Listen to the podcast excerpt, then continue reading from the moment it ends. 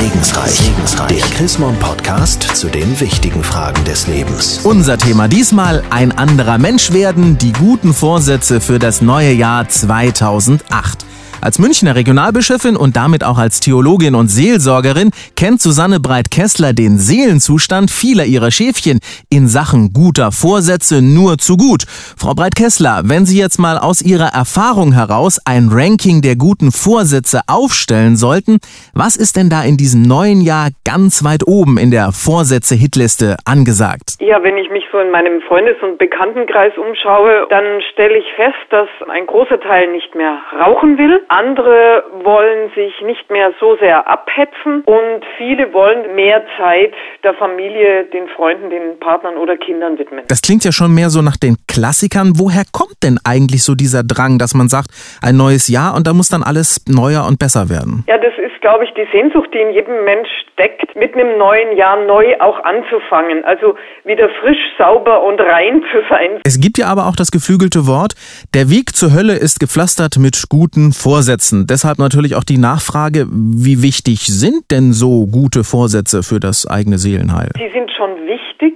weil sie ausdrücken, dass möglicherweise etwas im eigenen Leben verkehrt läuft und besser werden könnte, aber sie sind dann gefährlich, wenn man sich selber damit gewaltig unter Druck setzt und richtig krampfhaft versucht, anders, besser, toller, größer, schöner zu werden. Das muss schiefgehen, weil ähm, ganz offen gestanden, wir werden uns natürlich nie völlig ändern. Also Sie haben es ja schon angesprochen, es gibt zum einen so die kleinen Vorhaben, ich will keine Schokolade mehr essen, nicht mehr so viel Fernseh gucken und dann gibt's ja so die ganz großen Wünsche, die ja fast schon dorthin gehen, dass man ein komplett neuer Mensch werden will. Geht das überhaupt? Nein, das geht nicht. Ich denke, zum menschlichen Leben gehört dazu, dass man akzeptiert, so bin ich mit all diesen gloriosen Seiten und auch mit all meinen Schattenseiten und den Abgründen. Ich denke, das ist sehr wichtig, sich selber zu akzeptieren, weil nur dann kann man an einzelnen Punkten arbeiten. Wie sieht's denn mit den anderen Menschen um mich herum aus? Die haben ja auch manche guten Vorsätze für sich selber.